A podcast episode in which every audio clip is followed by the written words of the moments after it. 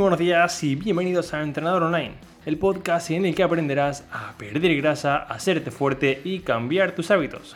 Son las 6 de la mañana del miércoles día 8 de julio y hoy también cuento, hoy también tienes la oportunidad de seguir entrenando, cuidándote y trabajando en tus buenos hábitos. Recuerda que cada día es importante y hoy miércoles también cuenta.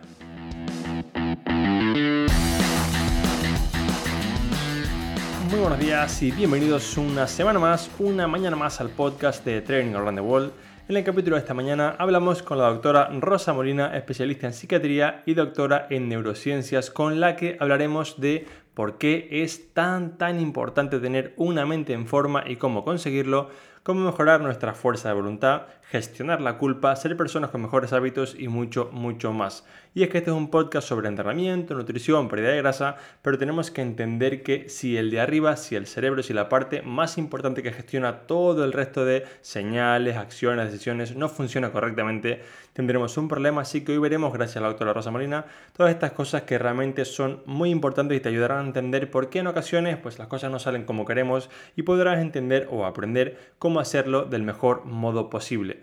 Y ahora, antes de pasar a la entrevista, quiero recordarte que si no lo has hecho aún, tienes una encuesta y programa de hábitos para perder grasa en el que aprenderás cuáles son esos hábitos que están fallando en tu día a día, que no haces tan bien como pensabas, para así poder mejorarlos y con ello conseguir perder grasa y ponerte en forma. Puedes hacer la encuesta entrando ahora mismo en trainingaroundthewall.com.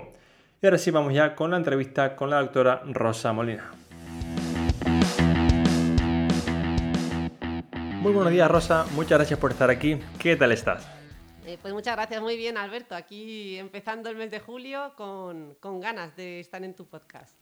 Perfecto, bueno, muchas gracias por estar aquí. Justamente este no es un podcast exactamente de psicología, es un podcast centrado básicamente en, el físico, pero me encuentro y soy consciente cada día más que todo cambio físico parte de una buena mentalidad o una buena salud mental. Entonces quiero que nos expliques por qué es tan importante tener una, una mente en forma, por digamos extrapolarlo a la parte del entrenamiento, y qué consejos nos darías para tener esta mente en forma o un poco esta mentalidad saludable pues qué bien que abordes esto, Alberto, ¿no? Porque a veces efectivamente nos olvidamos que en la parte de entrenamiento físico la mente juega un papel clave. De hecho, es que la mente, nuestro cerebro, es quizás el órgano más importante en cuanto que sin él no hay ni latido cardíaco, ni hay eh, intención, ni hay mm, psicomotricidad, ni hay nada. Es decir, es lo que mueve al resto del cuerpo. Por ende, es muy importante que la tengamos en cuenta. ¿Y cómo tenemos una mente en forma? Mira, a mí me gusta eh, decir tres cosas. Primero de todo, a la mente hay que conocerla, ¿vale? ¿Para qué? Para poder engañarla y para poder entrenarla.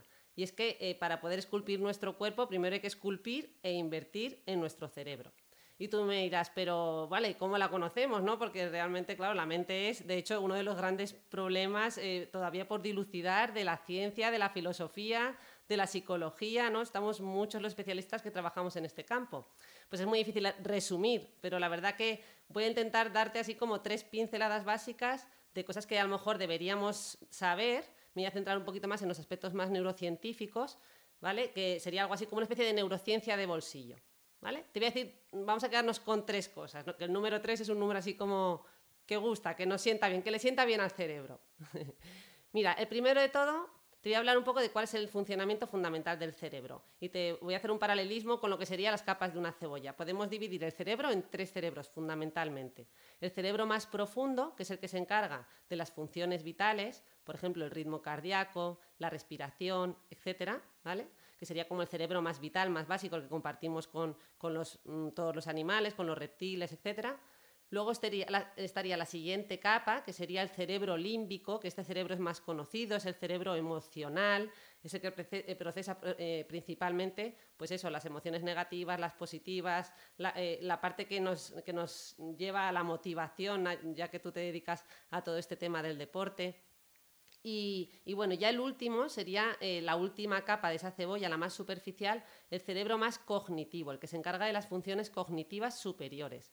¿Y qué son las funciones cognitivas superiores? Pues fundamentalmente el lenguaje, nuestra capacidad de razonamiento, nuestra capacidad de abstracción, etcétera, etcétera. Son muchísimas, ¿no? Eh, pero hay una serie de funciones cognitivas superiores que se localizan justo en esa capa superficial, pero debajo de la frente, lo que llamamos el córtex prefrontal. Y este a ti te va a sonar. porque aparte de ser el que se encarga de las funciones como la ética y la moral, es el, el, que se encarga de unas funciones que se llaman funciones ejecutivas. Y esas funciones ejecutivas es, básicamente, la capacidad para organizarnos, para planificarnos, ¿no? Pues esto, voy a ponerme en forma, ¿cómo lo voy a hacer? ¿Qué pasos voy a seguir? Todo eso es gracias a nuestro cerebro ejecutivo, que es esa región cerebral de, la que te hable, que es tan importante. Y en definitiva, un poquito eh, eh, es la región cerebral de la razón. Cuando la gente dice, me dejo llevar por la emoción, es que se están dejando llevar por ese cerebro límbico, ese cerebro intermedio del que te hablaba. Y cuando la gente dice, es que no, es que tienes que, que tirar más de razón y dejarte menos llevar por las emociones. Entonces estamos tirando de ese córtex prefrontal, ¿no? que es el que nos frena, el que pone orden, el que piensa. Es un cerebro más lento. ¿Vale? El límbico, el emocional, es el cerebro rápido, Creo que eso lo tenemos muy identificado todos. Y el otro es el cerebro lento, el que nos permite razonar. Vale, ese es el punto uno. Resumen muy, muy, muy, muy básico de cómo funciona el cerebro. Si me escucha un compañero dirá, sí, sí, tan básico. Pero aquí se trata de información inmediata. Mira, el segundo punto es recordar que el cerebro no es un músculo, pero en realidad sí que lo podemos entrenar. ¿vale? Y, el paralelismo a mí sí que me gusta decir, entrena tu cerebro y, tal, ¿no? Como el que hace ejercicio físico. No es correcto del todo, porque la función que se da en el cerebro, más que hipertrofiar, como, haríamos en un músculo, hipertrofiarlo atrofiarlo, más hablamos de neuroplasticidad.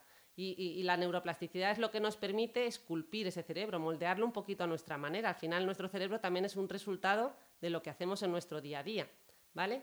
Y cuando hablamos de neuroplasticidad, hablamos de dos tipos de neuroplasticidad. Mira, la neuroplasticidad positiva, que es aquella que lo que nos permite es hacer más conexiones neuronales, o sea, nuestro cerebro está más hiperconectado y por ende nos permite tener pues, mm, un mayor procesamiento cognitivo, por así decir. ¿Sabes un ejemplo de neuroplasticidad positiva? ¿Cuál es? El ejercicio físico. Este es uno, yo, eh, el ejercicio físico es casi el de la neuroplasticidad positiva por excelencia. Yo siempre digo que el ejercicio físico en realidad es la solución a muchísimas cosas, entre ellas no es el mejor ansiolítico que hay, pero es que también es el mejor para producir neuroplasticidad positiva, porque el ejercicio pues produce endorfinas, nos hace estar más relajados, nos libera neurotransmisores como la dopamina, la serotonina, ¿vale? Y también un factor que se llama factor de crecimiento neuronal, que ese, nombre así tan raro es básicamente es como si fuera el alimento de las neuronas. Y ese alimento de las neuronas es lo que permite que creen más conexiones. Por ende, como digo, el ejercicio físico es un ejemplo de neuroplasticidad positiva. Y la neuroplasticidad negativa sería justo lo contrario. Lo que hacemos es destruir esas conexiones neuronales. ¿vale? Por ejemplo, las destruimos cuando estamos muy estresados durante mucho tiempo, con niveles de ansiedad muy elevados, etc. Además, es que te diré otra cosa no solo se trata de estar muy estresados y de hablar así en general de neuroplasticidad negativa, sino que existe eh, otro fenómeno eh, que en inglés le llaman el, use it or lose it, ¿no? que es úsalo o piérdelo, por el cual también funciona el cerebro. Es decir, el, el, cerebro, todas las neuronas y todo lo que le sobra que, no, que ve que no usas, pues dice fuera. ¿vale? Por eso vamos a entrenarlo.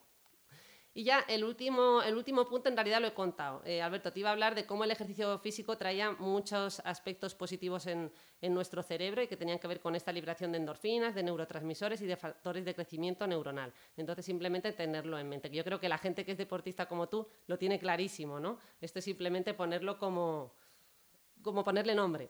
Yo creo, Rosa, que no se tiene tan claro. Es decir, sí que una vez, yo por ejemplo, que me enfoco en el deporte y que me dedico a esto así, pero la persona de a pie muchas veces, por desgracia, porque digamos hay, hay una falta de conciencia o creencia, o quizás los educadores no hemos transmitido ese mensaje de la manera adecuada, únicamente ve el deporte como un mero fin para conseguir un objetivo, pero no entiende el papel del deporte en la salud. Entonces es muy importante que tú, que, que, lo recalques tú, porque al final eres un poco la persona encargada de transmitir este mensaje, porque cuanto más personas entiendan que realmente la, actividad física o el entrenamiento no solamente va a ser para vernos guapos o guapas, sino también para mejorar esta salud del cerebro, pues es muy importante que esto se entienda. Y justamente comentabas la, parte del sistema límbico ejecutivo. A mí me gusta explicarlo en, mi nivel de conocimiento de psicología o de cerebro, que es infinitamente inferior que el tuyo. Siempre explico que la parte límbica... Y me he planteado si eras neurocientífico o psicólogo. La, la, parte límbica es un poco como, como el niño, el que, ¿sabes qué? Ahora mismo no quiero hacer los deberes, quiero jugar a la Play. Y la parte ejecutiva es como el padre que dice, hijo mío, lo ideal es que hagas los deberes para que tengas un futuro adecuado. Entonces como que estamos siempre peleando entre la parte límbica y la ejecutiva a ver quién, quién gana. Y sí que muchas personas, yo me encuentro muchas personas, Alberto, pero es que yo soy una persona que como que, que me encanta comer dulce o que me encanta como que todo lo, lo guay, tengo poca fuerza de voluntad y como que ellos mismos crean como esta profecía autocumplida en la que siempre están diciendo que no pueden hacer esto y digo, a lo mejor sí que puedes, pero no te has parado a pensar que pues hay que entrenar un poco el cerebro, tener un poco de fuerza de voluntad, pero que como que las personas piensan en cierto modo que a lo mejor son como o muy racionales o, muy, digamos, eh, objetivas, por así decirlo, ¿no? Y creo que todos somos como un mix de ambas. Totalmente. la gente dice lo de cerebro caliente y cerebro frío, ¿no? Que sería el caliente el límbico, el frío el más cognitivo, el de la razón, pero es que no, no, no pueden ir de manera independiente. Todos somos una mezcla y podemos entrenarlo. No es que eh, no podamos clasificar a la gente como cerebros calientes y cerebros fríos, ni mucho menos. O sea, muy bien esa puntualización.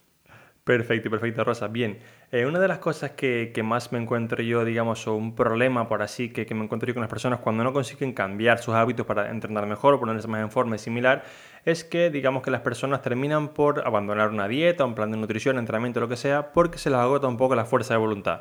El mensaje es, Alberto, ¿sabes qué? Yo lo he intentado 100 veces, pero mi fuerza de voluntad se agota. Entonces, ¿Qué consejos podrías darnos para que nuestro día a día, por así decirlo, consumiese, porque sabemos que la fuerza de voluntad es un poco como la batería del teléfono, que se va como gastando, para que el día a día consumiese menos fuerza de voluntad? ¿Qué consejos podrías darnos? Vale, pues mira, antes de meterme con los consejos voy a hacer también un breve repaso teórico. ¿Qué, es la fuerza de voluntad? En pocas palabras, mira, es, es, el impulso interno que nos permite vencer ciertos obstáculos y dificultades en la consecución de nuestros objetivos. Y es una capacidad que, como tú bien has dicho, se gasta, es, es voluble, es cambiante, no está ahí con nosotros 24 horas, ojalá, ¿no? Y de hecho, esta fuerza de voluntad en, nosotros en salud mental, yo concreto trabajo en el campo de la psiquiatría, cuando no tenemos fuerza de voluntad, nosotros lo describimos como abulia. El, término técnico para la falta de voluntad es abulia, y esto lo vemos con mucha frecuencia en las depresiones mayores asociado a otros, eh, a otros síntomas, ¿no? como es la apatía, que es la falta de motivación, la anedonia, que es la falta de capacidad para disfrutar de las cosas, etcétera, etcétera. Pero bueno, no me enrollo por ahí. Dos cosas más importantes de la fuerza de voluntad que sí que te quiero contar. Una más o menos la has introducido tú, que básicamente es el estudio que hizo eh, Walter Mischel en los años 70, que es el test de los marshmallows, que le ponían a un niño eh, delante una golosina, ¿no? Em, este, este, experimento básicamente es, ponían eso, eh, un, experimentador, le ofrecían a un niño un caramelo, bueno, era un marshmallows, que es un dulce americano que aquí pues no se llama así, o si, no sé si lo venden, vamos. Pero aquí sería, yo creo que aquí es como la clásica eh, nube rosita.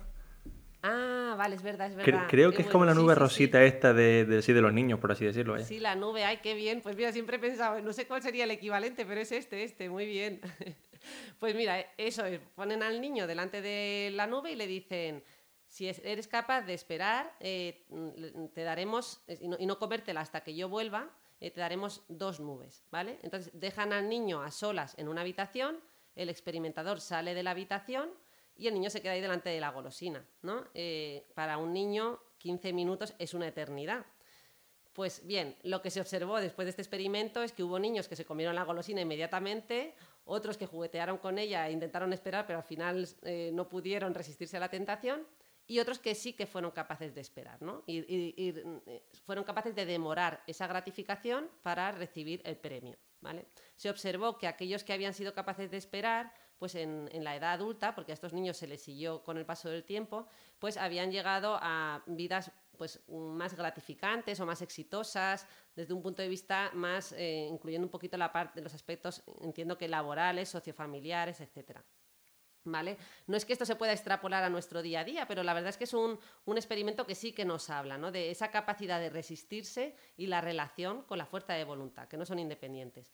Bueno, y la otra cosa que te quería comentar, Alberto, el otro punto, es la teoría del agotamiento del ego. Esta es una teoría de un psicólogo que se llama Roy Baumister y que viene a resaltar que no solo nos agotamos físicamente, sino también mentalmente. Es decir, nuestra psique, nuestro, lo que le llama el ego, el yo, eh, también se, agota.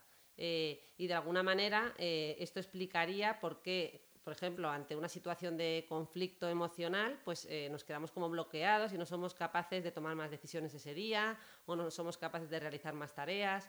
O también explica por qué no somos capaces de autorregularnos, ¿no? Cuando estamos en conflicto mental, A lo mejor ese día comemos más impulsivamente, hacemos, adoptamos conductas más erráticas, eh, poco organizadas y muchas veces con repercusiones negativas para nosotros mismos. Y mira, en relación con esto, con esta teoría del agotamiento del ego, yo escribí un post que hemos, eh, que hemos comentado tú y yo, ¿no? que es el de las decisiones hormiga y que tiene mucho que ver, ¿no? porque al final, a lo largo del día, tomamos miles de decisiones de las que no somos muy conscientes, eh, como por ejemplo es elegir qué ponernos, decidir qué vamos a cocinar, eh, contestar un email, contestar un WhatsApp todas estas eh, microdecisiones lo que van haciendo y lo que van repercutiendo es en un agotamiento psíquico. De tal manera que si tú te habías propuesto, por ejemplo, hacer ejercicio a última hora de la tarde, a las 8 de la tarde, pues a lo mejor ya no tienes fuerza suficiente, pero es fuerza psíquica. A lo mejor físicamente sí que estás bien, pero psicológicamente estás tan agotado que, te falta ese impulso y no consigues hacerlo. Por eso esta teoría a mí me gusta mucho y resaltaba ¿no? algunos tips o algunos consejos que, que podía dar y que tienen que ver con esto de la fuerza de voluntad y, entre ellos, pues eh, te comento, mira, uno fundamental es que nos tenemos que planificar, ¿no? Eso es algo que hacéis mucho los deportistas, bueno, y que hacemos, que a mí también me gusta mucho el deporte, pero no solo planificarnos en el deporte que vamos a hacer, sino planificarnos en las decisiones que vamos a tomar. Por ejemplo, ¿qué me voy a poner mañana o qué voy a cocinar mañana? Pensarlo la noche de antes, para que ese día no me canse. Eh, las decisiones importantes que tenga que tomar a primera hora de la mañana, no dejarlo para el final los objetivos grandes que yo tenga, si por ejemplo yo estoy preparándome para una maratón o estoy preparando una tesis, eh, empiezo por eso, no empiezo contestando emails. Claro, contestar emails es más fácil porque me, produce un refuerzo positivo muy rápido y muy inmediato, me hace sentir bien. Es como, uy, he respondido cinco emails, ya he hecho cinco cosas, ¿no? Es como una especie de engaño mental. Pero realmente empieza por lo, por lo importante, por tu meta. Y luego ya dejas para el final eh, pues ese, ese otro tipo de, de cosas que tengas que hacer o incluso eso, las cosas más mecánicas también déjalas para después, las que sean más exigentes cognitivamente hazlas por la mañana. Encuentra también tiempo para descansar, ¿vale? Para descansar la mente, no solo para eh, descansar el cuerpo. Eh, ¿Qué más? Em, hay una que me gusta mucho que es el, acúmulo de tareas. Intenta trabajar eh, por grupos de tareas. Por ejemplo, si tienes que hacer varias llamadas telefónicas o tienes que responder varios emails, decide un tiempo del día en el que hacerlo e intenta hacerlo solo en ese tiempo, ¿vale? Porque cada vez que tu cerebro desconecta y tiene que volver a conectar para hacer otra tarea, le estamos distrayendo y le estamos quitando y restando energía, le estamos quitando esa batería, ¿no? De la que comentábamos. Esto los ingleses le llaman el batching. Yo no sé si tú lo conocías. Yo esto lo aprendí, hay un libro que se llama Lo Único, de, de Gary Keller, que explica mucho, el, digamos, eh, hay hace unos cálculos en cuanto a la productividad que se pierde durante una jornada de trabajo solamente por las interrupciones. Y explica esto que una vez te cuesta entrar como en el modo de flow y cuando te interrumpen no pierdes únicamente la interrupción, sino que luego para volver a este modo de que bien estoy trabajando ahora, pasa una media de 15 a 20 minutos. Entonces se perdía al final de la jornada, creo que era tipo un 28% por este batching, por este como interrupción inmediata de hacer, bueno, pues la multitarea que todos pensamos que podemos hacer cinco cosas a la vez y, yo por lo menos pues seré que soy diferente, pero no puedo. no, no, es que en el fondo yo creo que ahora nos pasa a todos más que nunca porque estamos en esta sociedad no tan rápida y en la era de la tecnología en el que a lo mejor este tipo de interrupciones tan, y toda esta inmediatez, antes a lo mejor no se daba tanto, pero ahora estamos continuamente sometidos a ello. Por, e, eh, por eso es muy importante, yo creo, sobre todo tenerlo en mente, tenerlo identificado y desde ahí ya es muy fácil. Pero es que en el momento que, mientras no lo tengamos identificado y no lo conozcamos, pues es más fácil caer ¿no? en este caos mental y por ende nos va a ser más difícil tirar de fuerza de voluntad pues para conseguir unos objetivos de entrenamiento eh, pues eso, eh, saludables, equilibrados y, mantenidos en el tiempo, ante todo, ¿no? que es lo que muchas veces nos cuesta el mantenerlo. Sí, al 100%. Yo justamente con lo de la fuerza de voluntad, una premisa que nunca falla cuando yo reviso las evaluaciones de nutrición de mis clientes, casi siempre cuando peor se come es por las noches. Y no es baladí, no es casualidad, es que llegan ya con el nivel de fuerza de voluntad pues por el suelo y es como que, Alberto, ¿sabes qué? Me pedí una pizza o me comí un yogur. ¿Por qué? Porque ya me agoté. Entonces, bueno, pues está la estrategia de, vale, pues prepárate la cena al día antes y un poco anticípate, como bien has comentado tú, prepara todo para que este momento de decisiones pues sea mucho más sencillo, así que gracias por explicarlo, porque sí que yo creo, Rosa, que creo que estarás conmigo, que no es tanto un tema de tener como una fuerza de voluntad titánica, sino de planificarse y organizar las cosas para que todo sea mucho más sencillo. Es decir, si tú tienes que pensar 10 veces al día en qué comer y cómo comer y ir a comprar, pues es obviamente que digas, ¿sabes qué? No me da la vida. Pero si como tú bien has dicho te planificas, es mucho más sencillo. Totalmente, y además esto que tú has dicho, es que eh, muchas veces lo que más nos cuesta es romper el hielo y arrancar. Y una vez que lo rutinizamos, lo hacemos, mm, lo convertimos en una rutina y en un hábito, eh, hay que, ya requerimos de mucha menos fuerza de voluntad, porque es que llega un punto que es que el cuerpo nos lo pide. Por eso yo decía lo de que hay que engañar a la mente, hay que conocer cómo funciona nuestra mente, porque es que la mente se vuelve adicta tanto a lo bueno como a lo malo. Si yo empiezo a hacer deporte todas las mañanas, aunque sea cinco minutos, solo cinco minutos, y, ese es mi objetivo, ir a correr o a caminar cinco minutos todas las mañanas, ya solo el hecho de cumplirlo me va a traer un refuerzo positivo, voy a liberar endorfinas y dopamina y ya voy a querer hacerlo, es que ya no voy a tener que tirar de esa mm, voluntad suprema titánica, ¿no? Que decías tú, porque ya me va a venir solo. Completamente, sí. Como consejo final para, para, estas cosas que tú has comentado muy bien, que usemos como la parte de por la mañana para las tareas un poco más que nos requieren de más esfuerzo mental, Ahí también lo aprendí de, Gary Keller, que le explica que, para hacerlo muy sencillo, él decía, sé productor por la mañana y gestor por las tardes. Entonces, lo que te lleva más trabajo en lo personal, de, foco, de pensar, de tu tesis o, todo, tu entrenamiento, por ejemplo, mételo en las horas del día en las que seas más productivo y luego el trabajo de mail es un, es un trabajo de relleno. Responder WhatsApps a tu familia, aunque tengas clientes y no estás escuchando algún tipo de entrenador así, responder un WhatsApp, un mail es trabajo de relleno, no requiere de un foco importantísimo. Pero la creación sí. Entonces, vamos a poner el foco en la parte. Si tú ves que, por ejemplo, te cuesta horrores hacer deporte, pues no lo pongas a última hora del día. ¿Por qué? Porque sabes que vas a acabar por, por no ir. Totalmente. Entonces, como tú dices, engáñate, engáñate un poquito y así lo, lo haces mejor. Totalmente, totalmente. Y luego, eh, y un punto muy importante que, que, no lo hemos mencionado como tal, pero bueno, o sea, sí que lo hemos dicho, pero para tenerlo más en mente es, pasa del modo reactivo al modo proactivo. A mí me gusta mucho esta frase, porque mira, cuando tenemos un plan y tenemos un objetivo, eh, estamos en modo proactivo. ¿no? Yo ya me levanto, me levanto pensando en qué es lo que tengo que hacer. Como decía, ya me he escrito las tareas la noche de antes, ya sé cuánto, si voy a entrenar, ya sé cuánto voy a entrenar, en qué horario. Mientras que si no tengo un plan, estoy en modo reactivo, es decir, estoy por casa, de repente se me cruza una idea y veo que está sucia la estantería y me pongo a limpiar la estantería, de repente paso por la nevera y me pongo a comer. O sea, el cerebro está caótico, no está centrado en un objetivo. Entonces es mucho más fácil caer en esas tentaciones y, que, no tirar de fuerza de voluntad porque no tenemos eh, ese objetivo definido.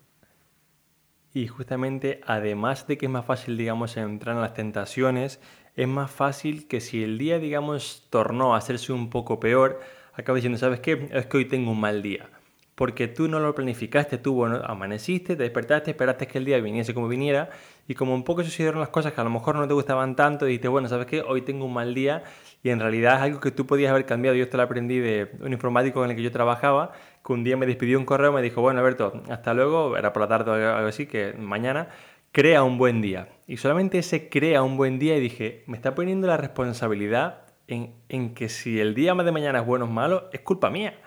Y dije, hostia, solamente con el cambio de tener un buen día a crear un buen día, te hace ser mucho más proactivo. Vale, pero es que, que el día sea bueno o malo, lo tengo que escoger yo. Qué bueno. Entonces fue como, solo con ese crea en lugar de ten, dije, mira, el tío este ahora me pone a mí la responsabilidad de que mañana mi día es bueno por mi culpa. Y la verdad, pues me, me gusta mucho usarlo porque te hace responsable. Entonces, Rosa, con esto de, de la culpa, que creo que la culpa es un sentimiento que está un poco como malentendido, porque muchas veces como que la vemos como algo negativo.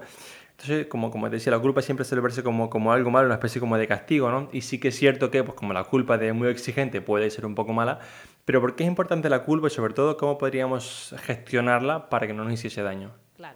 Pues efectivamente, es que tú lo has dicho, la culpa a veces solo le atribuimos cosas negativas cuando la culpa existe y, tiene una serie de... existe como algo adaptativo, eh, evolutivo y que nos ayuda a, pues por ejemplo, a socializar, ¿no? Somos seres sociales y gracias a la culpa, pues a lo mejor no acometemos ciertos actos que podían eh, dañar al otro, porque la culpa nos hace pensar, oye, esto no, ¿no? O si lo he hecho, a lo mejor me permite eh, tomar medidas y reparar. Es decir, que la culpa de algún modo es adaptativa y sobre todo en, el ámbito eh, social. ¿Qué pasa? Que a veces, ¿no? Pues mm, tenemos culpa con nosotros mismos, y esto lo vemos de manera muy habitual, cuando no cumplimos nuestros objetivos, ¿no? De hecho, tú y yo estamos hablando eh, de esto de crea tu día, eh, decide tú, toma decisiones, eh, pero oye, todo en su justa medida. Es decir, tampoco nos vayamos al extremo este del tengo que, tengo, te, tengo que, porque ese tengo, tengo, tengo es muy culpabilizador, porque al final, si no cumplimos, automáticamente me siento culpable. Es decir, tenemos que eh, tomarnos todo esto de una manera, eh, pues eso, sensata. Como decía yo antes en los consejos que dábamos, pues oye, también que haya un tiempo para, descansar, eh, que no sea todo productividad, porque si no, eso al final mm, nos juega una mala pasada y nos lleva al extremo contrario. Esa culpa lo que hace a lo mejor es bloquearnos en el, en el, otro, en el otro extremo.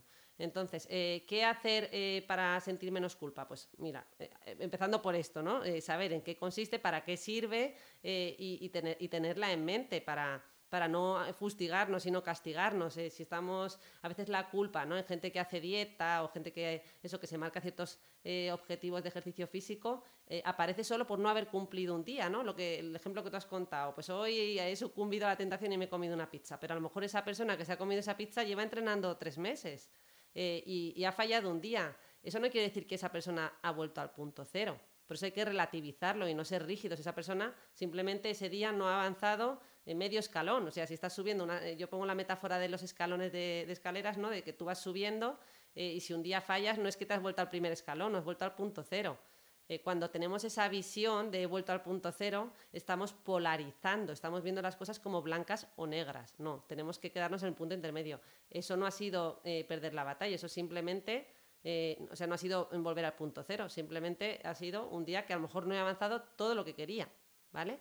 Eso nos va a permitir relativizar las cosas y, ser sensatos con nosotros mismos, nos va a permitir retirar un poco esa culpa. Entonces, eh, quizás el, mejor consejo que puedo dar ahí es no polaricemos la información, que a veces la mente como que nos quiere jugar esa mala pasada y nos hace sentir culpables y nos hace sentir como que hemos vuelto al punto cero, pero no hemos vuelto al punto cero. Entonces, tengámoslo en mente. Perfecto, sí, justamente aquí en esta línea de que no nos castiguemos, no nos fustiguemos por un día comer una pizza o algo así, hay una delgada línea entre las personas que pueden comer solamente como una galleta y luego no, pero sí que aquí si lo extrapolamos, si lo ponemos como el objetivo general de conseguir este cambio a largo plazo, quizá esa pizza sea la herramienta para que te haga mantener la adherencia y no abandonar del todo. Exactamente. Entonces, quizá dices, mira, hoy tengo este pequeño salto o esta pequeña salida o como queramos llamarlo, y esto me va, a permitir que yo mañana pueda seguir entrenando con energía y con ganas. Porque si no hago esto hoy, sé que dentro de 15 días explotaré. Claro. Entonces, hay veces que vemos como todo esto como, bueno, comer mal, negativo, y en según qué perspectiva, según qué contexto, igual es un refuerzo positivo. Claro, claro, y además eso es que, claro, es que necesitamos eh, esos desahogos, ¿no? Porque si no, realmente volvemos a lo mismo. Si tú a tu mente le estás mandando el mensaje de que eso es malo, cuanto más nos resistimos a algo, más, más nos cuesta, ¿no? Eh, por ende, es mejor casi, o sea, es saludable, es positivo dejarse llevar puntualmente y que eso esté, incluso esté contemplado, porque si no, nos va a ser muy complicado. Completamente de acuerdo. Bien, Rosa, uno de los libros que, hemos compartido los dos, que ambos hemos leído porque he visto en tus redes, es el famoso Los siete hábitos de las personas altamente efectivas de Stephen Covey. Y justamente tú comentabas en un post un poco la antítesis como los siete hábitos contrarios de, de las personas como, bueno, poco efectivas, por así decirlo. Entonces, ¿podrías comentarnos un poco más sobre esto? Porque la verdad me parecieron muy buenos e incluso que podrían tener más repercusión que, los de Stephen Covey, porque casi como son cosas que siempre se habla como de lo bueno, pero también es interesante pues ver la parte un poco menos positiva y también empezar a mejorar eso. Muy bien, Alberto. Pues mira, efectivamente, yo me leí este libro hace ya bastantes años y lo curioso es que quería escribir un post sobre eso, pero no me acordaba exactamente de cuáles eran los, los hábitos, los siete que él mencionaba. Pero sí que me acordaba de lo que me estaba pasando a mí, porque me ha, pasado en plena pandemia, ¿no? En pleno COVID, confinada en casa y tal. Y por eso, pues surgieron, además me vinieron a la mente tal cual, muy rápido. Y, los, te los voy a contar un poco. Mira, el primero de todos, ¿no? Esta gente, yo le llamé los siete hábitos de la gente altamente inefectiva. El primero son aquellos que dejan para mañana lo que pueden hacer hoy y tienden a la entropía positiva. La entropía ¿no? es el desorden molecular máximo, ¿no? como el polvo que está por nuestra casa, que se distribuye por toda la casa, pues lo mismo. Estas personas, cuando por fin deciden ponerse con un objetivo, primero pues limpian un poquito por aquí, limpian un poquito por allá, ahora tengo que llamar a este familiar, ahora es momento de leerme este libro de autoayuda antes de ponerme con mi objetivo porque antes tengo que terminarme este libro, etcétera, etcétera, ¿no? Estas pequeñas trampas también mentales que, nos permiten no ponernos con nuestro objetivo, no empezar con lo realmente importante. El segundo punto. Estos sujetos confunden lo urgente con lo importante, lo innecesario con lo útil, el todo con el todo. En un tontum, le llamé tontum revolutum, ¿no? Porque a veces, como hablábamos antes, de qué era, qué es lo prioritario, qué es lo importante, a veces no lo tenemos en mente, como te decía, y vamos vagando por la casa sin tener eh, esas prioridades definidas. Por ende, habría que definirlas, pero caemos muchas veces en este segundo punto. El tercero, de la gente altamente inefectiva, dice, se levantan y se acuestan con el móvil en la cama y la frase que más repiten es, solo un scroll más. ¿No? Este ya acabo, pero es que es adictivo esto de hacer scroll y no puedo desprenderme de ello. Sea, aquí un consejillo sería vamos a, desprendernos de ese móvil, no lo tengas tan cerca porque al final eh, corazón, ojos que no ven, corazón que no siente, retíralo un poquito para no caer en esta tentación tan continua y no te levantes y te acuestes con el móvil. El cuarto de los altamente inefectivos. Dice, en su elección de prioridades o objetivos se dejan llevar por los demás y cambian de opinión como un velero de dirección. Y es que hay mucha gente así, bueno, y a todos nos ha pasado seguro, ¿no? Que, tenemos que tomar decisiones o, queremos hacer cosas, pero vamos pidiendo consejo a todo el mundo eh, y vamos cambiando de opinión conforme vamos escuchando esos consejos. El mejor consejo es escúchate a ti mismo, que tú eres el que realmente sabes lo que quieres hacer. El quinto, dice, son de los que confían en que la repetición lleva al hábito, pero de los malos. Una vez que incumplen una dieta, se apoyan en el lema de perdidos al río. ¿no? Esto es lo que decíamos antes. Eh, aquí nos estamos polarizando. Es como ya ha roto la dieta, ya vamos, manga ancha, ya como todo lo que quiera ya se ha acabado. ¿no? Ha roto la dieta un día, no pasa nada. Eh, pero caen, caemos ¿no? mucho en esto. Em, esto era el, el quinto. Voy a por el sexto pongo se encienden y apagan como una cerilla. En un arrebato de motivación les dan las 2 de la madrugada pensando en todo lo que van a hacer a partir de mañana. Pero al día siguiente, ¿qué pasa? Que duermen 5 minutitos más, apagan la alarma hasta 7 veces más y si lo dije, no me acuerdo. ¿Por qué nos pasa esto? Pues porque precisamente en esa efervescencia de motivación, de hiperlucidez, hiperactividad mental en el que has entrado esa noche, te has acostado a las 5 de la mañana y claro, al día siguiente pues no puedes con tu alma.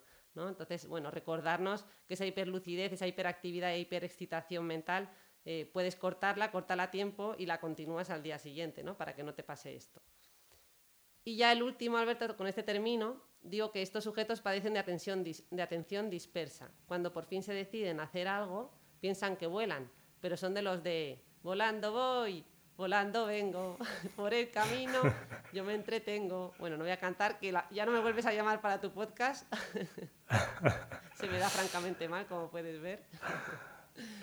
no, pero sí que sobre todo me ha parecido muy útil este, este último, en realidad todos, porque creo que todas las personas tenemos un poquito de alguno. Es decir, ahora según tú comentabas, yo soy una persona que me considero bastante productivo, organizado, pero según comentabas todos los puntos, digo, ay, pues tengo un poco de este, este me suena un poco, ayer creo que este entonces creo que todos tenemos un poco de cada hábito un poco inefectivo y que no es malo, que, que, que la gente lo entienda, no tenemos que ser una máquina autómata perfecta que funcione todo el día como en modo 24/7, pero sí que yo siempre lo veo así, imaginemos la, carretera de los hábitos como la línea un poco de, del medio, digamos la línea de, los buenos hábitos. Entonces cada vez que tú haces un hábito malo, te lleva más a ese carril contrario. Entonces si haces uno malo no pasa nada, pero si haces siete, igual tienes un accidente con el coche que viene de frente.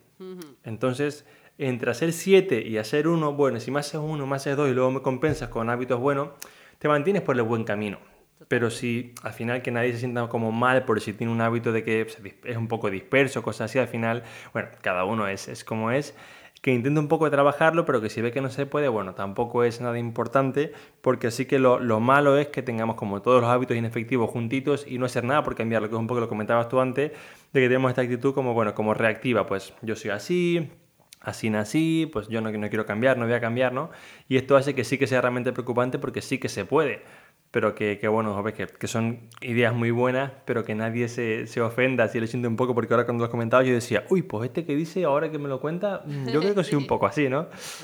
Entonces que tampoco lo tenemos como... Son siete hábitos con los que todos nos podemos identificar, ¿no? De alguna manera, pero la clave lo que tú dices es que no, no repetir los siete eh, a diario, sino, bueno, pues eso, poder reírnos de estos, de estos hábitos, malos hábitos que muchas veces nos acompañan a todos y, ponerles, pues eso, freno en la medida de lo posible a unos cuantos por lo menos, o tenerlo, tenerlos en mente. Perfecto, Rosa, muchísimas gracias. Rosa, para ir terminando, cuéntanos dónde pueden encontrarte los, oyentes del podcast, ¿vale? Tus consultas, charlas, talleres, redes sociales, todo lo que tengas para, para contarnos es bienvenido. Pues mira, fundamentalmente eh, en Instagram, que es donde estoy activándome desde hace un tiempo, desde febrero de este año, y donde me enfoco un poquito más a población general, ¿no? Porque la mayor parte de las charlas, cursos, congresos los he hecho hasta ahora fundamentalmente con gente del gremio, en cursos más técnicos, pero me ha parecido muy importante el poder llegar a población general, acercar un poco eh, pues la salud mental a todos con un lenguaje más fácil y, eso, más cercano, ¿no? En definitiva. Entonces me pueden encontrar en Instagram como arroba doctora, bueno, doctora dr.rosamolina. ¿Vale? Vale, perfecto. Pues lo pondré aquí justamente en las notas del programa para que, para que te encuentres. Y sí que has hecho un hincapié muy importante que decías que te enfocabas sobre todo en estas charlas y talleres como con personas del de gremio, personas que entendían, pero que has visto como que es muy importante acercarte a la población general con un lenguaje adecuado. Y es de las cosas que creo que más cuesta hacer ese cambio, porque muchas veces damos por hecho que todo el mundo entiende como entendemos nosotros o ha estudiado lo que nosotros, y hay como un gap muy grande, yo muchas veces lo veo con el entrenamiento, que digo, entre lo que yo transmito y lo que le llega a la persona, digo, hostia, hay que cambiar cosas porque no nos llega tan claro el mensaje, ¿no? Entonces, bueno, enhorabuena por haber dado ese paso porque realmente hace mucha más falta que, haya más personas como tú en redes para que las personas pues, puedan tomar mejores decisiones y mejoren su salud mental. Así que, Rosa, gracias por estar aquí, gracias por, tu tiempo, un fuerte abrazo y nada, espero tenerte otra vez por aquí en, en su día. Muchísimas gracias a ti, Alberto, por darme este espacio y espero que podamos repetir en un futuro.